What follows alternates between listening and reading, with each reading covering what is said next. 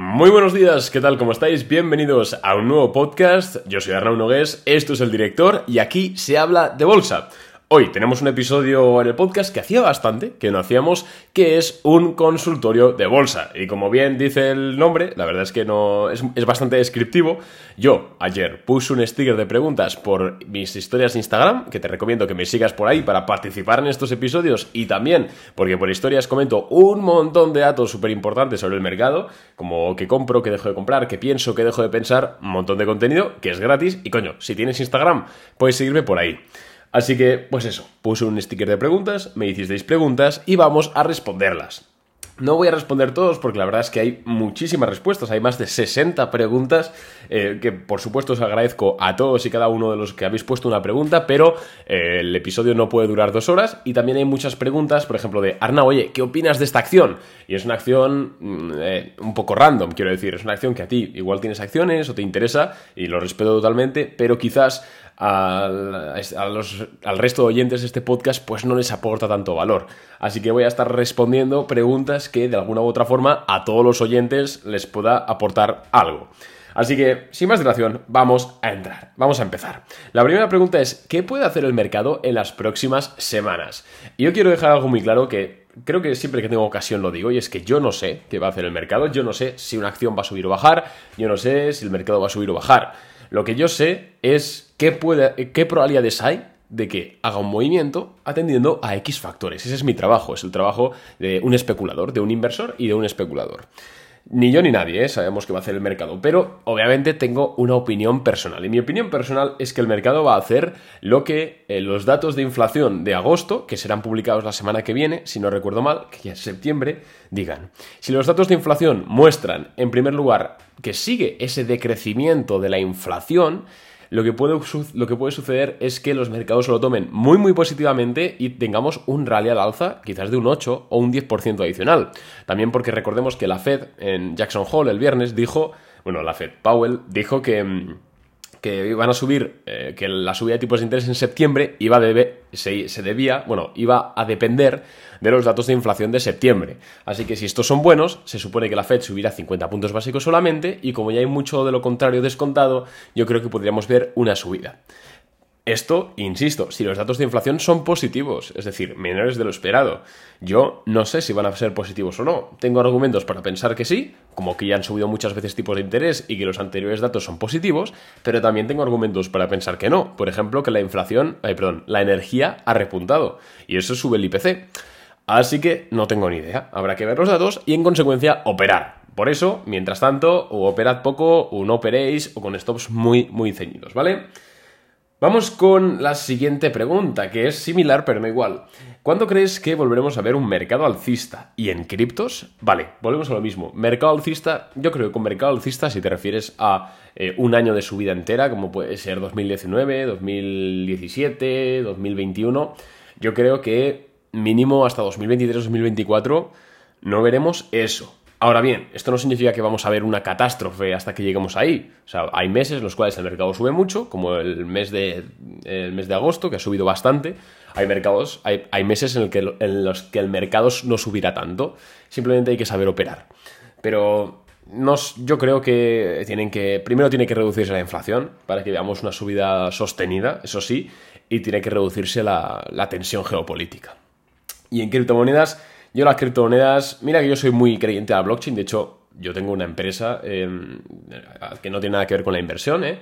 sino que empleamos la blockchain para desarrollar procesos y somos muy muy supporters de la blockchain, la verdad es que creemos que es una tecnología increíble, pero el tema de las criptomonedas a nivel de mercado negociado yo creo que irá un poquito a la par con la bolsa, ¿vale? Entonces yo creo que todavía le queda de quedarse ahí, ¿vale? Siguiente. Em, buenas Arnau, ¿cómo ves? Esto es interesante. ¿Cómo ves Baba, Alibaba, después de todo el tema de China con Taiwán y el posible deslisting? Em, voy a comentar, a ver, Baba a mí me parece que sigue estando infravalorada, obviamente es China y tiene el riesgo del deslisting, ¿vale? Eso por un lado. Para quien no esté enterado, Joder, me enrollo como una persona. Voy a ir más rápido. Para quien no esté, enterado, desde hace prácticamente un año y medio, como que se están amenazando Estados Unidos y China con que China no quiere darles auditorías a Estados Unidos y Estados Unidos dice, pues te voy a deslistar las acciones que cotizan en Estados Unidos, eh, bla, bla, bla. Entonces hay un gran riesgo en las en las, en las acciones chinas. Pero sí que es cierto que yo sigo pensando, y lo pienso desde el primer día, que esto no es más que un cuento chino. Y sí, aparte del chiste, del chiste malo que acabo de hacer, em, al final hay intereses, al final no creo que se deslisten. Eh, además, la semana pasada, por ejemplo, se llegó a un acuerdo China y Estados Unidos con que se permitían pasar auditorías. Yo creo que va a quedar en tierra de. Eh, en agua de borrajas, ¿no? Como dirían en mi pueblo. Pero aún así siempre es un riesgo que hay que, que hay que contemplar.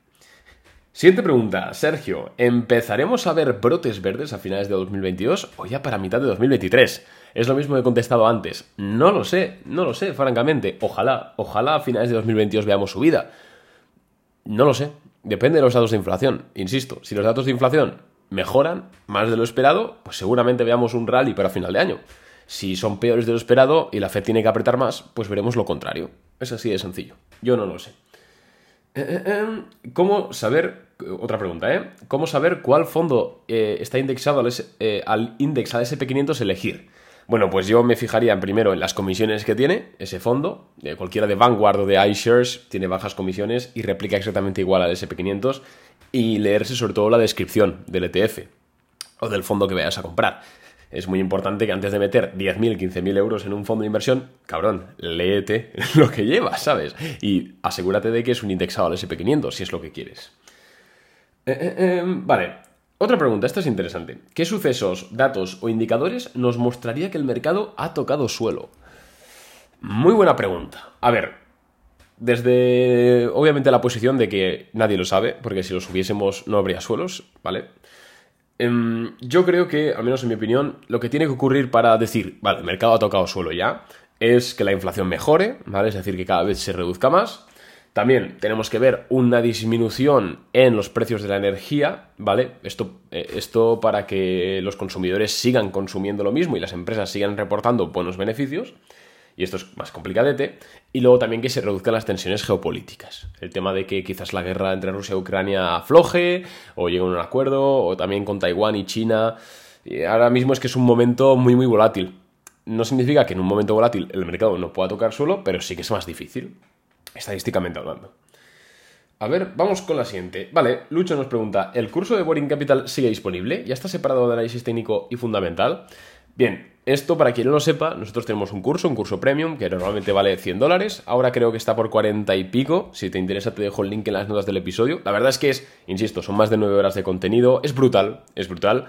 Los eh, más de 300 alumnos, muchos me habéis escrito que os mola, que, la verdad es que lo comprasteis sin muchas expectativas y os ha molado muchísimo. Y yo os lo recomiendo, insisto, ¿eh? yo realmente con la mano en el corazón creo que es una gran inversión y son 50 euros.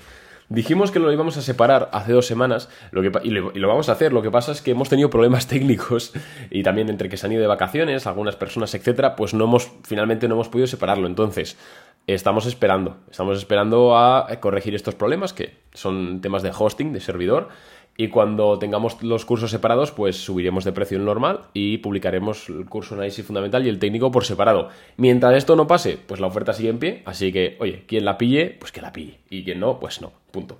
Pero vamos, confiamos en tenerlo lo antes posible. Em, siguiente, ¿con qué cantidades económicas haces eh, entradas para swing trading? A ver, más que cantidades económicas, yo casi te voy a responder en porcentajes. Eh, obviamente, si tienes una cartera de 1000 euros, pues las entradas que tienes que hacer, eh, obviamente controlando el riesgo, eh, pues hazlas de 600, 700 euros, aunque sea un 70% de tu capital. Pero si tú en swing trading estás manejando 50.000 euros, pues no hagas entradas con el 70% de tu capital, con 40.000, ¿vale? Depende del, del, del dinero que tengas. Pero yo, sinceramente, si tienes ya un dinero considerable, más de un 20% por posición, no lo pondría, tío no lo pondría, a no ser que haya muy bajo riesgo o estés muy seguro o el stop sea muy ceñido. Pero vamos, mi opinión.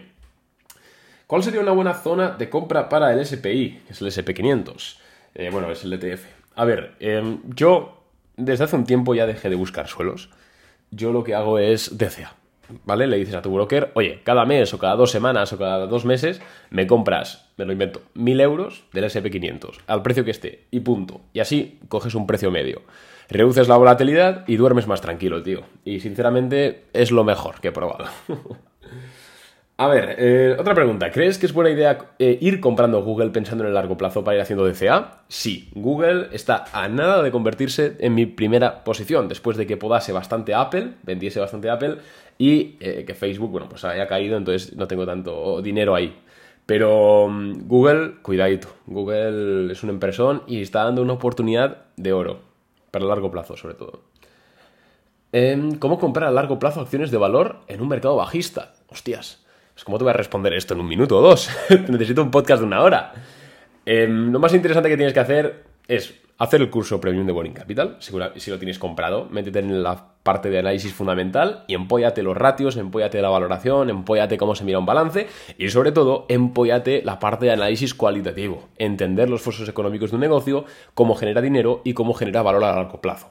Y cuando tú encuentras una empresa que está cotizando a múltiples, a múltiplos bajos, que tiene efecto red, que tiene otros, em, otras ventajas competitivas, que genera valor a largo plazo y que tiene buenas rentabilidades, ostras, cómpralo. Igual al comprarlo en un mercado bajista, el mes que viene te baja un 10%, pero a largo plazo, que al final es value investing, te va a venir muy bien. Ejemplos de esto, pues puede ser Meta, puede ser Facebook, ahí perdón, Facebook, Google, puede ser em, Intel igual, pero es que Intel bueno, hay muchas empresas, ¿vale? La cuestión es perder tiempo y pues darle caña. A ver, otra uh, opinión de invertir en bancos españoles, BBVA, Bankinter, Santander. A ver, mi opinión es que no inviertas en bancos españoles, teniendo brokers como De Giro, teniendo brokers como Interactive Brokers, teniendo brokers como Trading 212, Escalable Capital. al final son brokers desde que sí, que no tienes la oficina del banco, eh, correcto desde tu ordenador, desde tu móvil, vas a poder comprar, vender acciones por una comisión mil veces menor que la de BBVA, la de Santander o la de Bank Inter. Yo de esto solo he probado BBVA. Yo compro acciones con BBVA. Sí que es cierto que tengo un, o sea, tengo un tipo de cuenta especial con ellos. Me hacen, digamos, bueno, a ver, no es porque yo sea especial, sino porque es el tipo de cuenta. Eh, me hacen algún, una oferta, no, coño, ¿cómo se dice? Em, bueno, que hay un acuerdo para comprar acciones y tal y no me cobran tanta comisión, pero aún así es una comisión brutal. Lo uso más para el tema de largo plazo y etcétera, y porque tengo, pues, insisto, cosillas por ahí, pero yo te recomiendo no operar, sobre todo al principio, en estos brokers, la verdad. Están muy desfasados, te cobran muchísimo y además, no, tampoco no te ofrecen nada diferencial.